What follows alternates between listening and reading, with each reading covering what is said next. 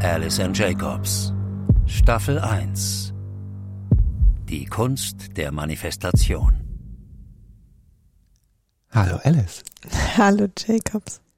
Wir sind jetzt in Kapitel 9. Ja. Und die Protagonistin macht eine kleine Zeitreise. Mhm. Nicht so ganz beabsichtigt, wie so vieles in diesem Buch von der Protagonistin nicht ganz so beabsichtigt ist. Sie läuft wieder durch diesen Gang, durch diesen dunklen Gang, lehnt sich irgendwo an der Wand und verschmilzt regelrecht mit ihr. Und ich lese mal vor, was du geschrieben hast. Entsetzt musste ich ansehen, wie sich zuerst meine Hände auflösten, dann mein Rumpf, meine Beine und am Ende mein Kopf. Ich war keine Materie mehr. Ich fühlte mich, als würde ich durch das Weltall fliegen. Diese Schwerelosigkeit war ziemlich abgefahren, und während ich in winzige Einzelteile zerlegt umherwirbelte, fühlte ich mich zum ersten Mal in meinem Leben so richtig frei. Ja, dieses Gefühl von Freiheit, von totaler Freiheit, aufgelöst sein. Hast du das schon mal so gefühlt, als du das beschrieben hast? Ich habe mir zumindest vorgestellt, wie sich das wohl anfühlen würde, wenn man die Schwere komplett loslassen könnte, also wenn du nichts mehr wiegst. Also so ein Hauch von nichts. Als ich das gelesen habe, habe ich mich an einen ganz bewussten, und ich glaube, ich habe das sogar schon zwei, dreimal gehabt, äh, dieses Gefühl, was du da beschreibst, weil es gab, da erinnere ich mich noch ganz konkret dran, einen Moment, wo ich so in der Küche stand, sehr zufrieden war mit allem, was gerade so passiert, was gerade so ist, und ich so eine Art Glückseligkeit gefühlt habe und mir vorgestellt habe, ich löse mich jetzt einfach auf in alles. Also mhm. ich werde, das war so ein total verrücktes Gefühl. Das war, ich bin jetzt mit allem verbunden und ich löse mich auf. Das ist jetzt so der Moment, wo ich so eine glückliche Zufriedenheit habe, dass es sich richtig gut anfühlt, mit alles verbunden zu sein und sich ja so genau wie du beschreibst hier als Materie aufzulösen und ja, sich mit allem zu verbinden. Das war ein abgefahrenes Gefühl. Wow, und das war mitten in der Küche. Das war mitten, ich stand in der Küche und da kann ich mich noch sehr gut dran erinnern, ja. Wow, wie lange ist das ungefähr her? Das ist so ziemlich genau, ich glaube so drei Jahre müsste das her sein, zwei, drei Jahre müsste das her sein. Toll. Vielleicht lag es auch an dem Seminar, was ich vorher besucht hatte. Weil das ist ja so, wenn man solche oder es gibt ja Seminare, das war so ein Seminar, wo ich wirklich eine ganze Woche quasi mit mir beschäftigt war, losgelöst von diesen ganzen äußeren Einflüssen. Äh, dort war jetzt auch nicht irgendwie Facebook und so etwas angesagt, weil in diesem äh, Hotel äh, kein guter Empfang war und wir auch gar nicht die Zeit dazu hatten. Also man war wirklich so eine Woche lang nur mit sich beschäftigt und hat sich so mit den inneren Themen beschäftigt. Da kommt man wahrscheinlich irgendwann an so einen Punkt, wo man sehr beseelt ist. Mhm. Ganz sicher. Ja, also deine Protagonistin, die verschmilzt, also löst sich auf mhm. und ähm, erlebt äh, verschiedene Dinge, verschiedene, sie geht durch verschiedene Räume und ähm, dann beschreibst du so mehrere Situationen, die sie dort erlebt auf ihrer Zeitreise. Ich möchte eine von diesen Situationen nochmal vorlesen. Mhm. Es gab auch einen Jungen auf dem Bild, den Bruder meiner Mutter. Doch sein Gesicht war nicht zu sehen, man konnte es nur erahnen. Meine Großmutter hielt seine Hand, und auch die Mädchen fassten ihn an der Schulter oder an dem Arm, als wollten sie ihn halten, damit er nicht entschwand. Das ist ja eine Geschichte, die wirklich so existiert in deiner Familie. Ja. Du beschreibst die danach, diese Familiengeschichte, was ja eine ziemliche Tragödie ist. Mhm. Kannst du das nochmal, damit ich jetzt nicht alles vorlese, nochmal beschreiben, was da damals passiert ist in deiner Familie?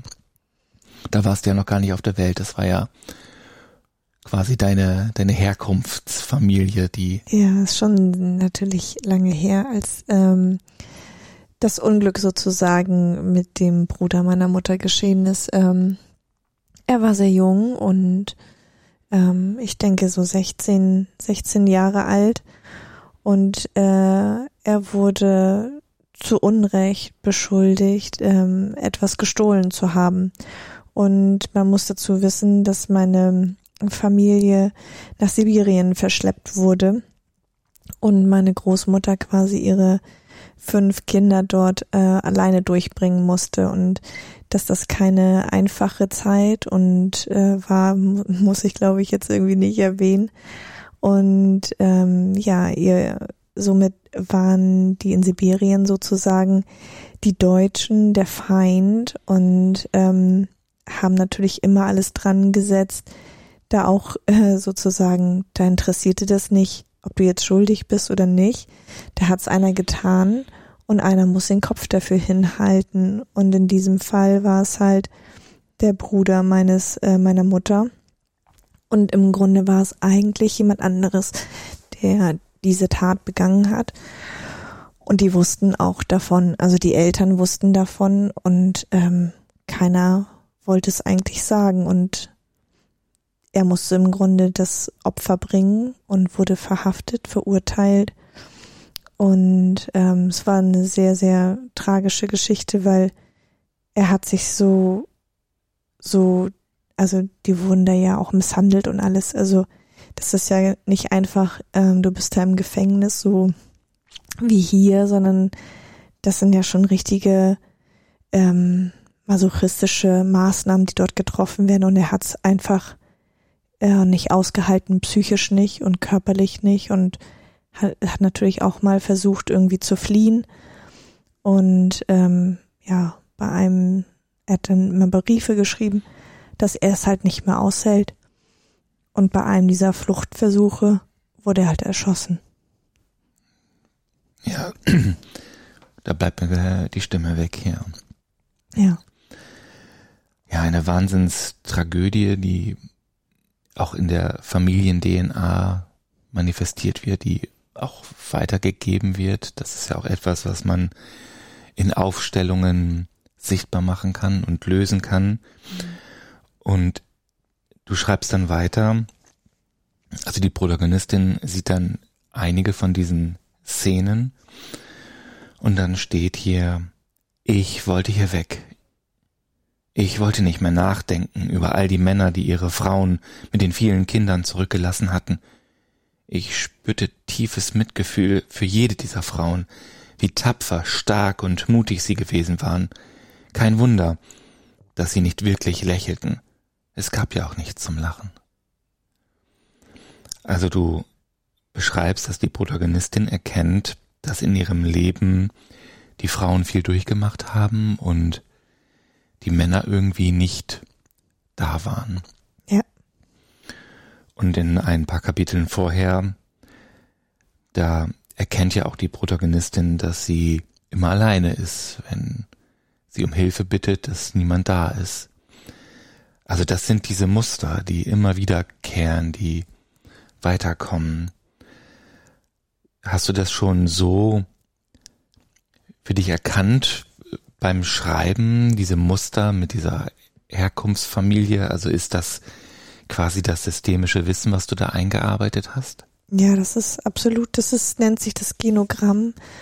Und das habe ich natürlich im, im Vorfeld schon mal ähm, selbst mit meiner Familie aufgestellt und da ist es mir eigentlich erst so so richtig richtig richtig bewusst äh, geworden, dass in, in meiner weiblichen Ahnenlinie immer der Mann gefehlt hat.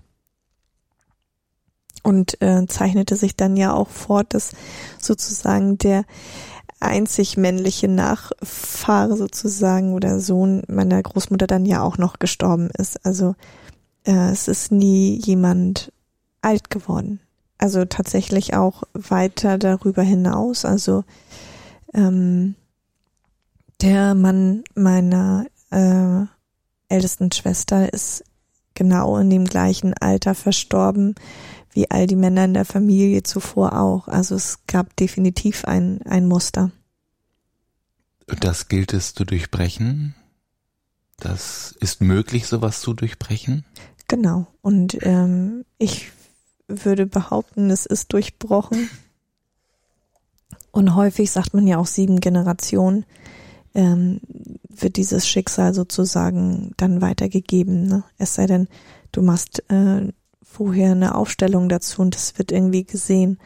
Und genauso wie, wie das mit dem Schicksal des Bruders meiner Mutter ist. Also es gab ja noch viele weitere Schicksale in dieser Familie, die gilt es einfach einmal angesehen zu haben. Das ist, das Schicksal will einfach in so einer Aufstellung einmal gesehen werden. Also auch diese Wertschätzung oder dieses Opfer, was sie gebracht haben, dass das anerkannt wird und dann lösen sich viele Dinge auf, ja.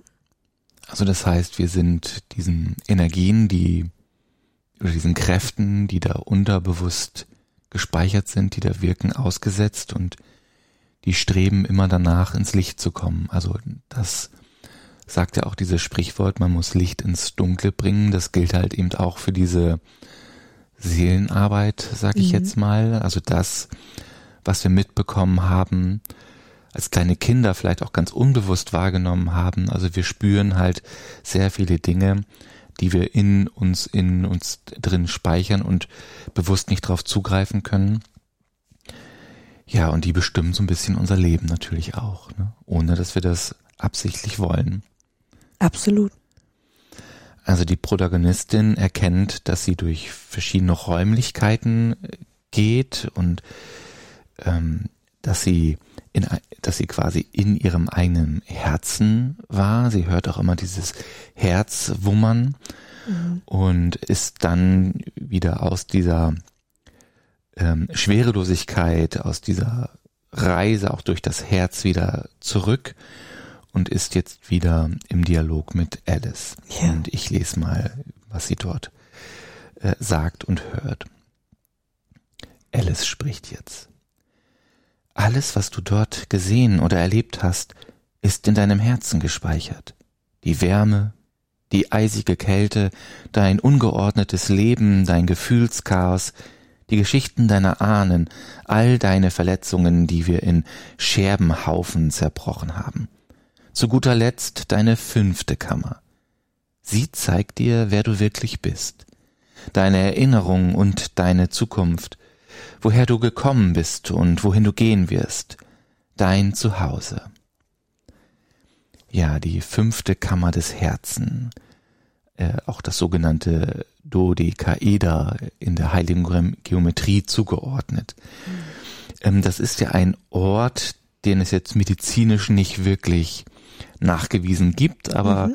wo es so verschiedene ähm, Mythen gibt. Also äh, auch jemand wie ähm, äh, der Erfinder von Waldorfschule. Ja, Rudolf Steiner. Der Steiner, genau, der hat ja auch das quasi angedeutet, dass es diese fünfte Kammer gibt und es geht immer mal wieder so Andeutungen, auch in der Medizin, dass es gefunden ist, dass es im Herzen einen Punkt gibt, wo sehr viel Strom ist oder so, wo so wer sehr viel, der sehr heiß ist, mhm. etc. etc. Äh, losgelöst davon, ob es das nun gibt oder nicht medizinisch. Es gibt ja viele Dinge, äh, die wir jetzt auch gelernt haben, wo man sagt, ich kann mir das im ersten Moment wissenschaftlich nicht erklären und im Nachhinein wird sowas aber doch irgendwie bewiesen oder erkannt, ist es einfach eine, eine sehr schöne Idee, die Welt zu erklären oder zu verstehen, dass wir eben in, so, in unserem Herzen auch so einen Punkt haben, wo es sowas gibt wie dieses unendliche Glück oder diese Glückseligkeit mhm. oder dieser göttliche Funken, der da mhm. vielleicht entsteht. Weißt du noch, woher du diese Geschichte der fünften Herzkammer kennst? Also wie bist du dazu gekommen? Oh, ich war mal auf einem Vortrag und das war ganz äh, spannend. Da haben wir jeder eine, eine Karte mit einer äh, Geometrieform äh, bekommen und ich habe das Dodekaeder bekommen. Und habe ich gedacht so, oh, wieso kriegen die alle so ein schönes irgendwie und ich kriege jetzt das Dodekaeder. und dann hab, bin ich da irgendwie ein bisschen ähm, ja auf die Suche gegangen, was bedeutet das eigentlich und dann war das ähm, eine richtig, richtig schöne Beschreibung und ich glaube, die Jan Rowland, die hat da mal ein Buch zugeschrieben.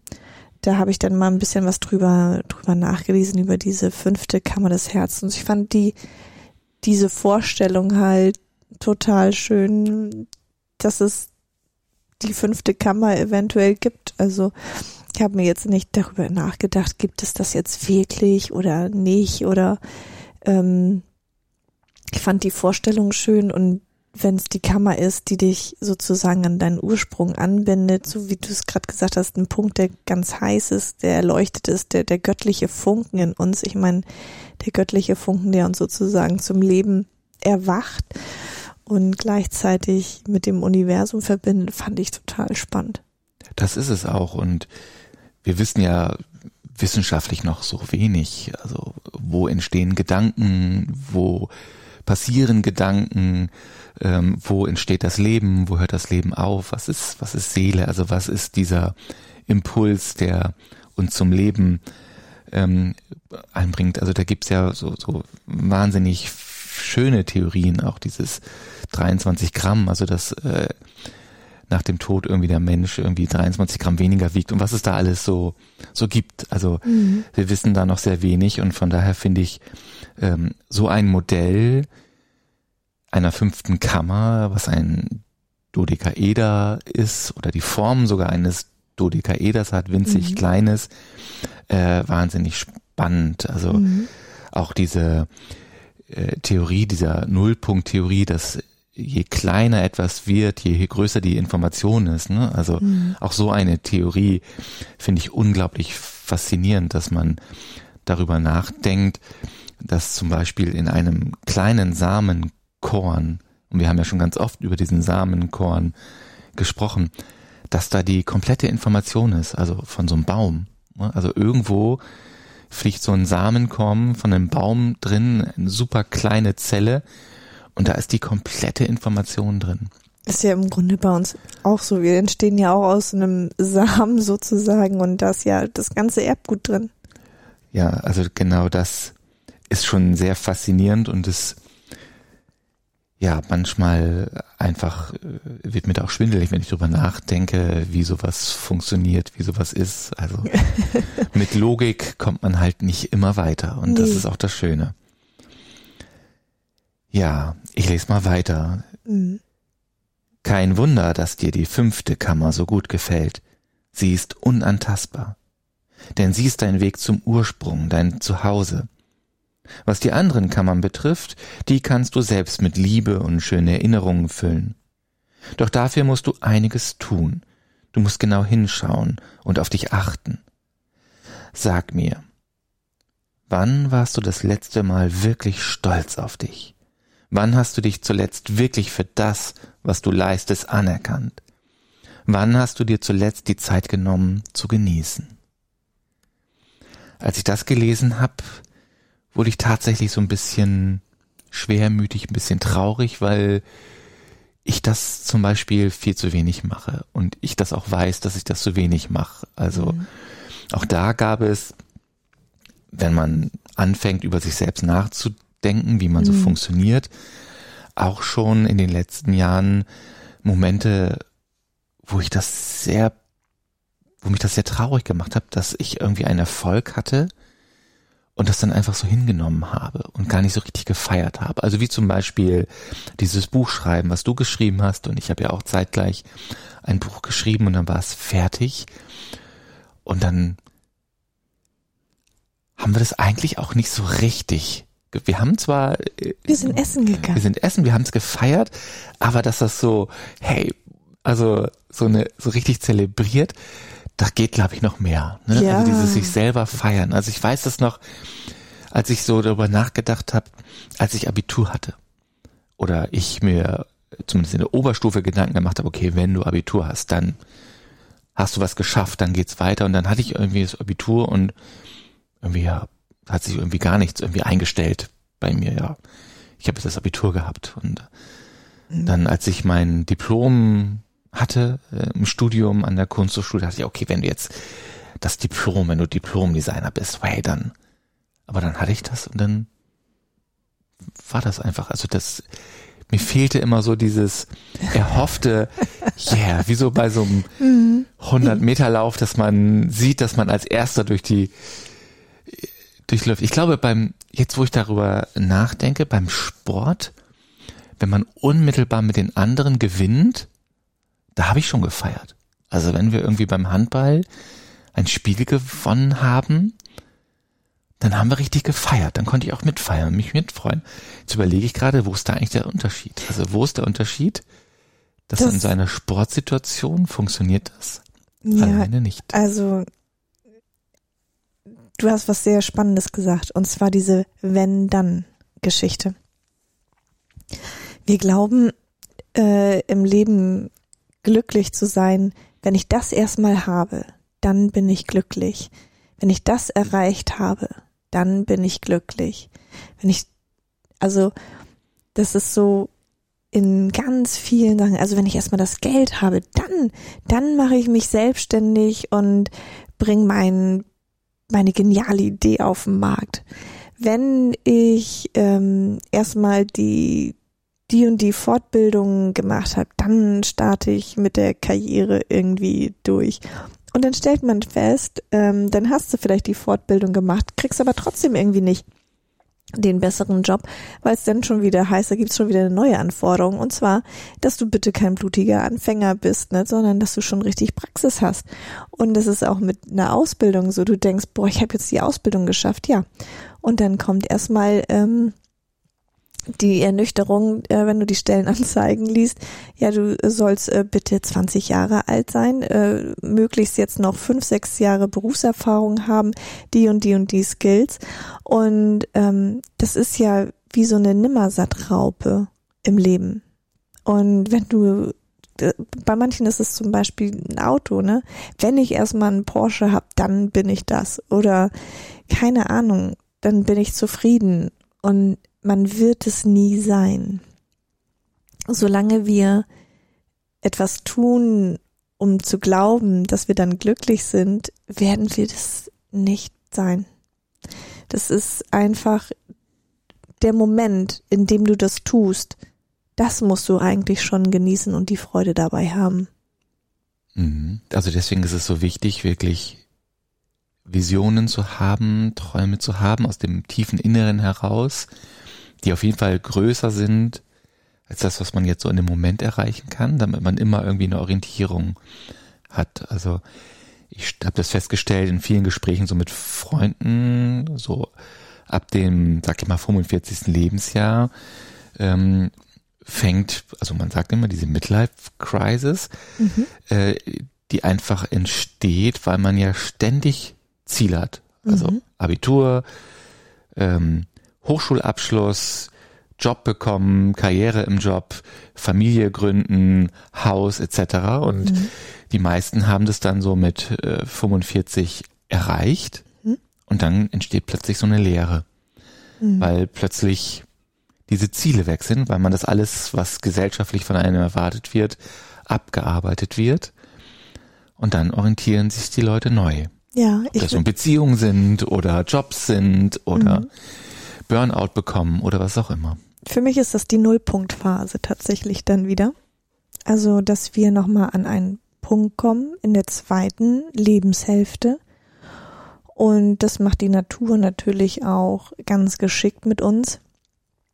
Ähm, bei den Frauen ist es dann vielleicht die, die Wechseljahre oder wie auch immer. Aber wie ich jetzt ja auch gelernt habe, ist, äh, es gibt ja auch die männliche Menopause. Die heißt jetzt nicht Menopause, ich weiß es nicht, wie die bei den Männern heißt, aber dass es genau diese Phase auch bei Männern gibt, ne? Anzweifeln.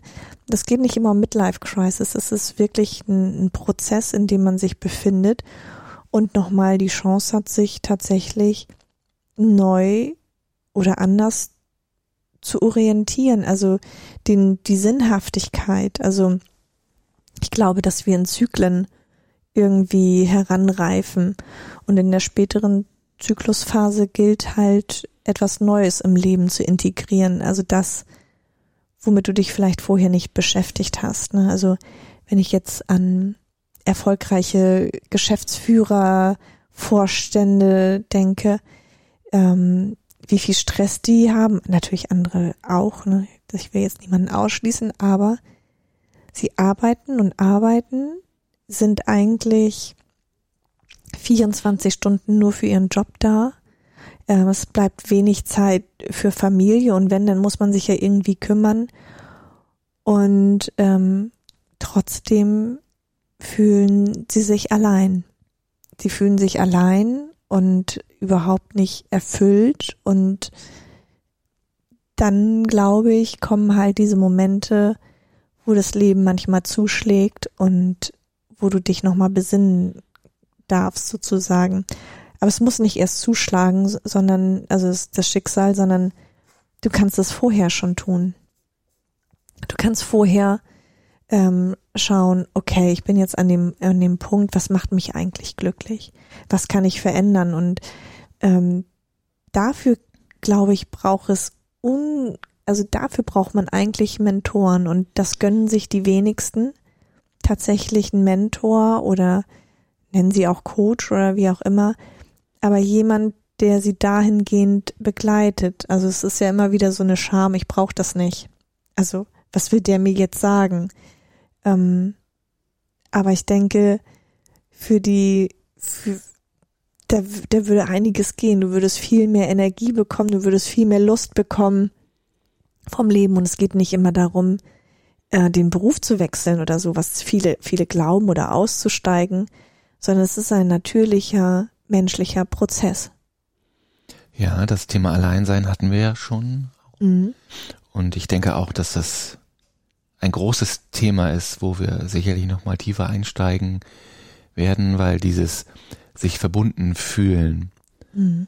ähm, das haben wir auch so ein bisschen verlernt, weil wir so sehr auch im Außen gefangen sind. Ne? Also in diesen äußeren Anforderungen, die du gerade beschrieben hast, äh, im Job, dass ständig äh, Baustellen im Außen sind, mhm. über die man sich kümmert und ähm, wir ja auch äh, in den sozialen Medien, in den digitalen Welten quasi so sehr im Außen sind mhm. und äh, ich sage jetzt mal wir Männer es ja noch viel mehr abtrainiert haben, uns mit unseren Gefühlen zu verbinden und dieses sich nicht verbinden können mit sich selbst, mit dem mhm. eigenen Körper, mit den eigenen Gefühlen, wirklich mal zu spüren, was ist gerade in mir los, was ist mir wichtig, was brauche ich, um dann auch quasi die Verbundenheit zu einem Partner oder so noch intensiver zu spüren ähm, da muss der Mensch, der heutige Mensch noch viel mehr wieder zu seinen Wurzeln zurück. Das denke ich auch. Ja, und ich denke, da findest du dein Glück. Ja. Also da, da entsteht wirklich, also ich glaube, Ziel ist es dann auch, wirklich diesen Zustand des Glücklichseins in jedem Moment erfassen zu können. Das ist eine hohe Kunst. Und das hat ganz viel damit zu tun, seine Gedanken loszulassen. Also dass man mit den Gedanken ist man ja eigentlich immer nur im Außen. Mhm. Also der Gedanke an sich ist ja etwas, was nicht äh, weder Seele noch Gefühl noch Handlung ist. Ja. Ne? Und diese, diese drei Ebenen außerhalb der Gedankenwelt, die kommt einfach in der heutigen Zeit viel zu kurz. Ja, und das löst total Stress aus. Und das merkt man nämlich daran, dass du dann plötzlich gereizt zu deinem Umfeld bist und irgendwie irgendwie gereizt reagierst oder lauter wirst, als du eigentlich möchtest, weil dich im Grunde etwas im Außen stresst. Ja, deswegen fordern so viele Resilienzziele Zeiten, Workshops ein wichtiges Thema heute. Mhm. Ich lese mal weiter. Ziemlich zum Schluss des Kapitels äh, geht es dann nochmal ums Manifestieren. Das ist eigentlich mhm. so das erste Mal, dass es so ausgesprochen wird, dass Alice manifestieren kann. Mhm. Und sie sagt, ich manifestiere. Ich bündle die Energie der Gedankenkraft und diese wird zur Materie. Ganz simpel, mehr ist das nicht. Äh, was soll das heißen? fragte ich. Das ist ein simples Prinzip. Gedanken, gepaart mit Emotionen werden Dinge. Das ist ein universelles Prinzip. Mhm. Also das ist das erste Mal, dass du beschreibst, was manifestieren ist. Also ein universelles Prinzip und Alice sagt es hier so salopp, es ist ganz einfach.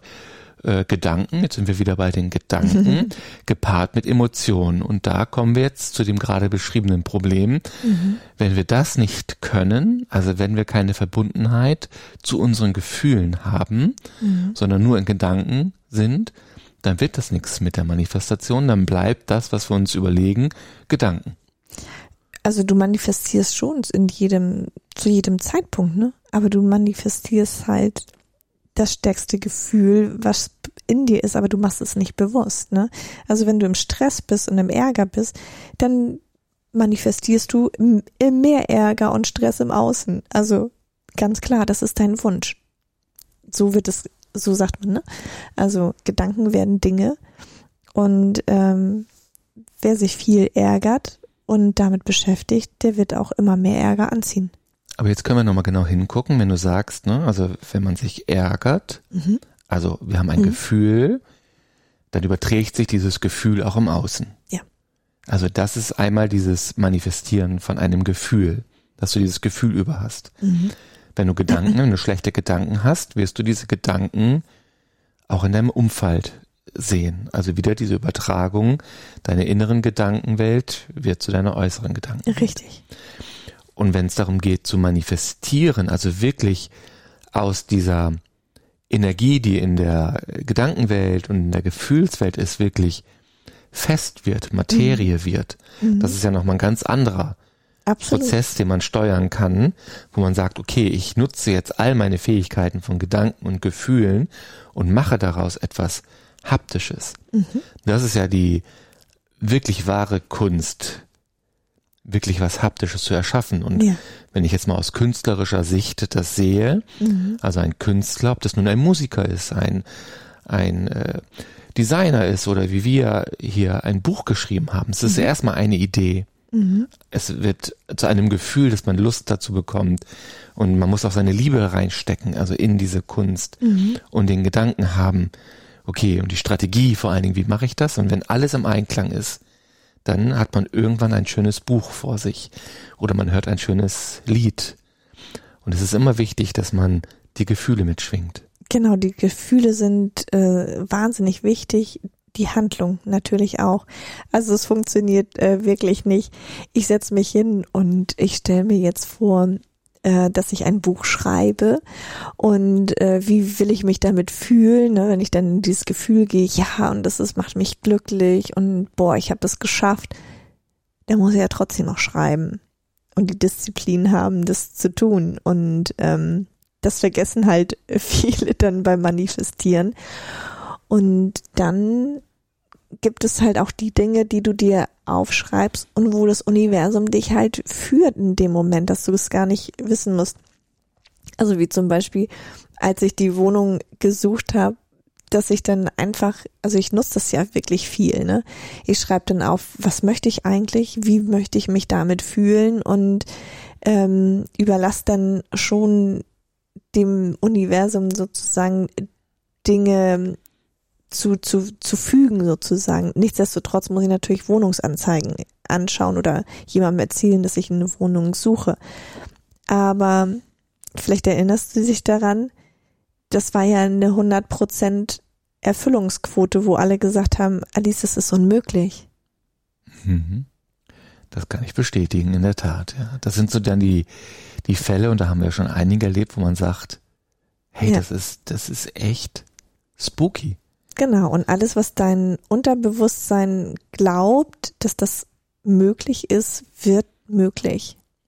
Und es hat natürlich damit auch zu tun, dass man sein ganzes System daraufhin einstellt. Oder um das jetzt mal in der Computersprache äh, zu sprechen, also wir, mhm. wir sehen, also wir beschreiben ja den Mensch sehr oft als Maschine, mhm. äh, um, um so eine Metapher zu haben oder eine Analogie zu haben, um das zu verstehen. Also man programmiert sich dann eben auch auf diesen Erfolg und man programmiert eben auch seine Wahrnehmung. Das kenne ich aus der Kreativität, dass man diese Zeichen, die geschickt werden vom Universum, wie auch immer man das nennt, dass man die erst sieht, wenn man seine Wahrnehmung entsprechend daraufhin ausrichtet. Genau. Dann erkennt man erst die Dinge. Sonst läuft man das, das hast du ja auch schon beschrieben, achtlos dran vorbei an der Tür. Ja. Das ist nur eine aus dem Augenwinkel oder in meinem Buch sind's Randerscheinungen, mhm. weil diese Dinge machen das Leben besonders. Und mhm. wenn man nicht ganz bei sich ist, mit all seinen Sinnen, Gefühl, Handlungen, Gedanken und vor allen Dingen auch die Absicht ja. als Motor, dann erkennt man das nicht. Mhm. Wundervoll. Ja, dann machen wir nächstes mal weiter und entdecken mal deinen Wächter. Uh, das wird spannend. Ich freue mich drauf auf nächste Woche und schaltet auch wieder ein, wenn ihr Tom Vogt sagen hört.